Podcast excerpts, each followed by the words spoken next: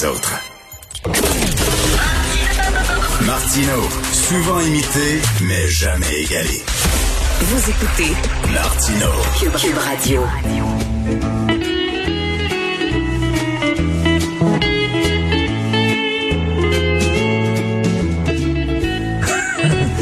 Sais pas si vous êtes comme moi, j'adore les endroits kitsch, j'adore ça. Il y a quelques années, pour les 40 ans d'un de, mes amis, on est allé fêter ça au motel Coconut dans la région de Trois-Rivières. On a passé le week-end là, on avait loué le motel, qui est un motel tiki polynésien totalement kitsch et c'était vraiment le fun. On était tous habillés, bien sûr, en hawaïen.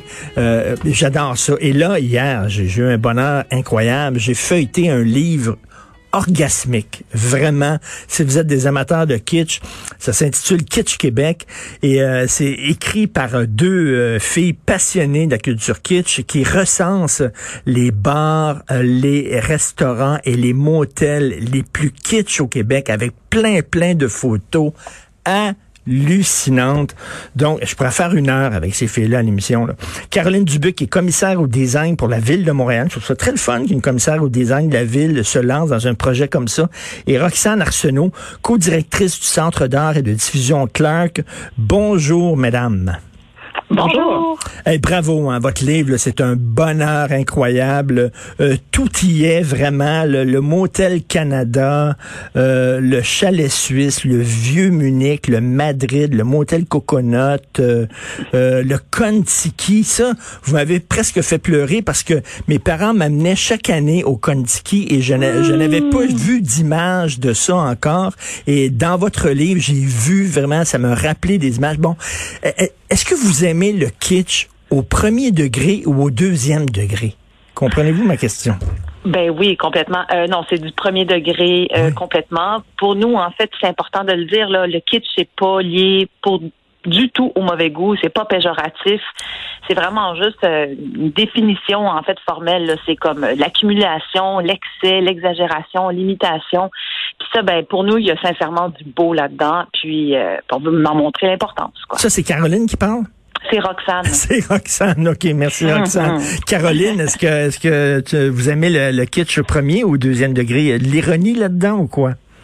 Non, il n'y a pas d'ironie. C'est vraiment, euh, c'est vraiment une façon de décrire les lieux euh, qui sont euh, multi, qui font appel au sens premier. Finalement, c'est c'est une impression, c'est un, c'est une une pas une orgie, mais une surcharge de couleurs, de textures, de de lumière, en fait, de, de jeux de lumière plutôt, et de matériaux qui font appel à tous les sens. Est-ce qu'on peut, est-ce qu'on peut dire, ce sont des lieux magnifiques. Est-ce qu'on peut dire du kitsch, c'est tellement laid que c'est beau?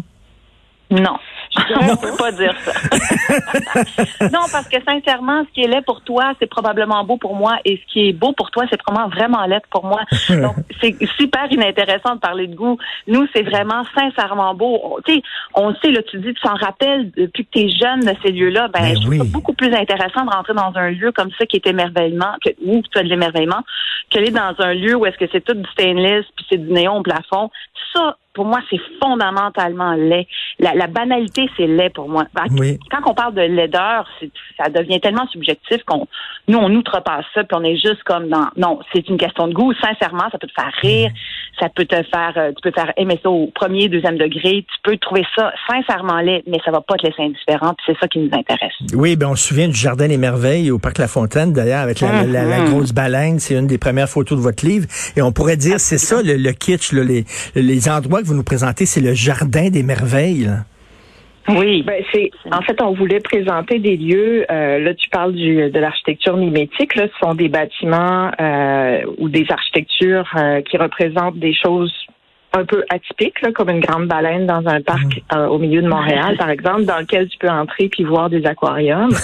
Euh, c'est assez fantastique euh, cette idée-là, et ça, ça, ça, touche au ludique, ça touche à, comme disait Roxane, l'émerveillement, c'est un mot qui, euh, qui revient, mais c'est fondamentalement des paysans.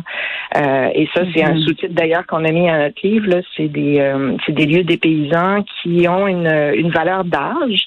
Ce sont des lieux qui sont construits entre 1950 et 1980, ce qui fait que parfois on les regarde aujourd'hui peut-être avec un certain dénigrement là, pour si si je traduis un peu tes commentaires tout à l'heure. mais euh, ils ont vraiment une, une, valeur et ils avaient tout leur sens et leur logique au moment où ils ont été construits.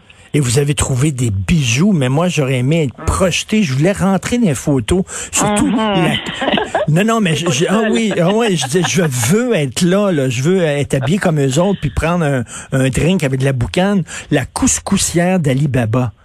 C'est Hmm. complètement capoté ce restaurant-là. Ça existe encore. Hein? Oui, ben, en fait, fait, c'est la couvrière. Ouais. L'année passée, au mois d'août, en tout cas, c'était ouvert. Puis c'est sûr que la, la pandémie était vraiment difficile euh, sur, sur ben, ben, ben des restaurants. Mais euh, c'est encore ouvert. C'est rendu sur Sainte-Catherine. À l'époque, c'était sur Amherst. Et puis, c'est l'homme qui a fait ça, en fait, a des restaurants depuis des décennies. Mais ça, il l'a construit de ses mains. Euh, c'est, c'est comme, il raffine, en fait, sa technique de grotte. Et c'est, on peut pas dire qu'il n'y a pas de magie là-dedans. Là. Ah C'est absolument merveilleux. C'est hallucinant. Euh, vous avez une, une définition assez large du kitsch parce que vous avez intégré là-dedans. Puis j'imagine que ça, ça a dû, euh, il y a dû avoir des discussions entre vous, un débat. Vous avez euh, in- intégré là-dedans le, le, le cinéplex de Laval qui a l'air d'une soucoupe volante. Est-ce que ça rentre dans le kitsch ou c'est juste laid?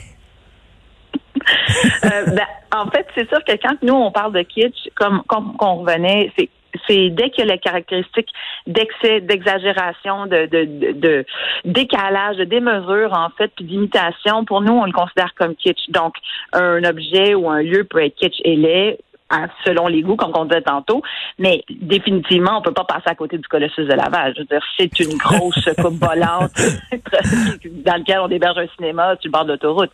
Il y, y a quand même quelque chose d'assez surprenant là-dedans. Là. Oui, et ce que j'aime de votre livre beaucoup, c'est que vous vous euh, séparez ça en par par pays en fait. Euh, Il y, y a le kitsch espagnol, euh, il y a le kitsch euh, euh, chalet suisse. hein. Dieu sait qu'il y en a des restaurants dans l'ouest de la ville, des restaurants là, comme euh, l'Alpenhaus, le chalet suisse.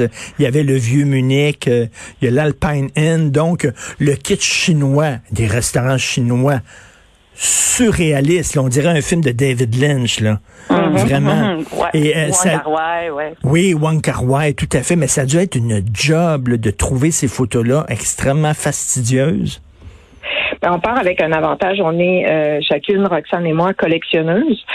Euh. Et on a rencontré aussi des, euh, des gens hyper passionnés du sujet euh, qui nous ont partagé leur collection de cartes postales, de bâtons mélangeurs, de cartons d'allumettes. Euh, on a aussi fait une recherche avec un groupe euh, de chercheurs associés. Là, des, euh, on a même eu des stagiaires qui nous ont aidés pour euh, dépouiller les journaux de l'époque et ramasser. Chacun des chapitres commence avec une double page de publicité Oui. euh, de chacun de ces restaurants-là qui nous plonge dans l'esthétique et le graphisme qui était utilisé pour représenter. Là, quand on regarde la, la double page de la Grèce, on voit tous les archétypes euh, de la Grèce antique qui sont représentés là. C'est assez fantastique. Mais on voulait présenter une grande variété d'images. Oui, oui, il y a beaucoup de travail derrière ça. Mais on voulait représenter une grande variété d'images qui euh, parlent du sujet de plein de façons différentes. Mais, mais moi, je, je, je suis un fan de, de, de série B, là, des, des péplums là, romains et tout ça. J'adore ça. Euh, des, des films de science-fiction fauchés, euh, ça fait mes soirées. Donc, euh, c'est un peu c'est un peu ça. Et bon, vous parlez pas seulement de commerce, vous parlez aussi de lieux. Il y a le village du Père Noël, l'horrible village, euh, village du Père Noël de, de, de- des Laurentides, le Jardin des Merveilles. Pourquoi le parc Belmont est pas, est pas considéré kitsch? En fait, on, déjà, on va rectifier l'horrible. Il n'est pas du tout horrible. c'est assez Je n'aime quand même que, qui, euh, qui existe encore. Ils ont réussi, eux, à se réinventer. C'est une entreprise familiale qui est là depuis euh, 50 ans, là, je veux dire 60 ans même maintenant. C'est, c'est quand même vraiment intense qu'ils vivent encore. Puis Ok, je suis euh, désolé, je m'excuse. qui y aillent. Non, non, mais, non, mais c'est important de le dire. Oui, parce que oui. Ces commerces-là, je veux dire, il en reste pas beaucoup, fait qu'on veut les préserver, puis on veut que les gens y aillent. Fait que c'est sûr qu'on nous, on, on a notre mission, c'est un peu, de le- les redorer, puis de leur dire non, ça a de la valeur, ça part là. Euh, ceci dit, euh, le parc Belmont, en fait, il travaillait probablement, il n'était pas dans nos années, il n'était pas euh, tout à fait, euh, c'était pas son, son, son pic en fait quand Mm. que on- on- entre les années 50 puis 80. Mais c'est aussi que euh, on traitait pas la question des thématiques de la même manière. Donc nous, on était vraiment intéressés par cette idée du déploiement de justement des, des thématiques qui ont beaucoup été amenées par toutes les, les communautés immigrantes. C'est vraiment un hommage à eux aussi qu'on voulait faire. Puis euh, donc c'est ça, le parc Belmont en fait euh, rentrait pas dans, dans nos critères à nous. Et à la fin, ben il y, a une photo qui est triste pour les amateurs de kitsch, c'est la démolition de Kenny Wong, qui était uh-huh. un restaurant légendaire. Et quand on, quand on pense à ça, là, il y, y, a des gens qui verront jamais le motel Canada à Brassard. Uh-huh. Ils l'ont démoli, qui était une splendeur avec des chambres thématiques complètement folles. Et euh, quand ils ont mis le bulldozer là-dedans, j'en ai quasiment pleuré. Est-ce que pour vous, c'est du patrimoine architectural qu'on devrait protéger? Ben oui, c'est une des raisons d'ailleurs de ce livre-là. On a recensé dans le, en fait, notre recherche comprend euh, probablement des milliers de lieux, mais dans le livre, on a recensé 250 lieux euh, avec euh, beaucoup d'informations sur chacun de ceux-ci et, comme tu le disais, énormément d'iconographie. C'est important de de faire valoir euh, ces lieux-là. On a tendance à pas considérer comme euh, comme étant du patrimoine des lieux plus jeunes, des lieux associés au, commerce, euh, alors que là, on, des décors intérieurs aussi. Alors que là, on leur donne une, certaine lettre de noblesse, on les fait connaître, on diffuse ça et on espère amener de, une, une, certaine attention de la part des municipalités, des groupes, des sociétés historiques aussi, pour peut-être les considérer différemment. Puis idéalement, il faut soutenir ceux qui restent encore, donc y aller les encourager, leur dire qu'on aime ça. Parce qu'il y en a 20 mhm. qui sont encore ouverts. Euh, mais pour les autres, peut-être que euh, on peut réfléchir à une certaine sauvegarde, un maintien, une transformation. Il y a toute la vague du reprenariat où lorsque euh, des commerces ferment, euh, il peut y avoir d'autres euh, d'autres personnes, d'autres groupes, d'autres restaurateurs, par exemple, qui reprennent les lieux et font vivre le décor dans de nouvelles façons. Comme le Motel Canada, par exemple, aurait pu être repris par une nouvelle génération, puis aurait pu être c'est ça, pourrait encore, euh, pourrait survivre, aurait pu survivre, mais. Ben oui. non, non, mais il y en a encore qui sont qui sont toujours là. Je, je, pense à un bar où je suis allé, le bar Western, le, bar Aspébiac, euh, qui, qui, est super le fun. Euh, il y a plein, il y a plein d'endroits. Le, les jardins Tiki qui ont démoli, je crois, c'est fermé. C'est l'endroit où se tenait Claude Blanchard.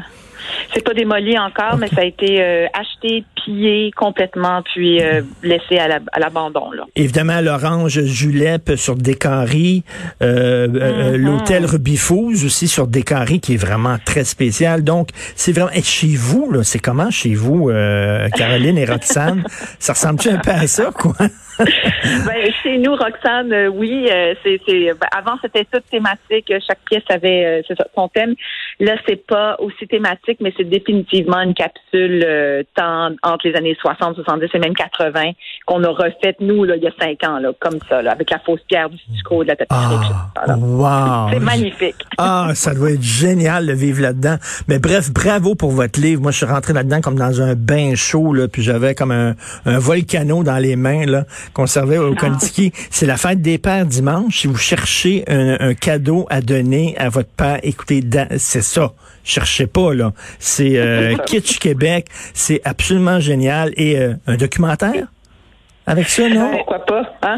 Pourquoi pas? Mais on est euh, on est preneur ici. D'ailleurs, vous l'offrez à votre père et votre père a des souvenirs liés à ça. Vous avez des images de famille, patrimoinekitsch at gmail.com. Nous, on est vraiment preneurs parce que c'est important pour euh, pour euh, la suite de ce livre-là, euh, de cueillir et recueillir la, la mémoire de ces lieux-là. Alors, n'hésitez pas à nous faire part de votre euh, de votre lieu favori. Si vous avez des images ou des artefacts, on est euh, on est très très intéressés. bravo pour votre travail. En tout cas, tout est là. C'est vraiment un livre magnifique. Merci beaucoup, Caroline Dubuc et Roxane Arsenault.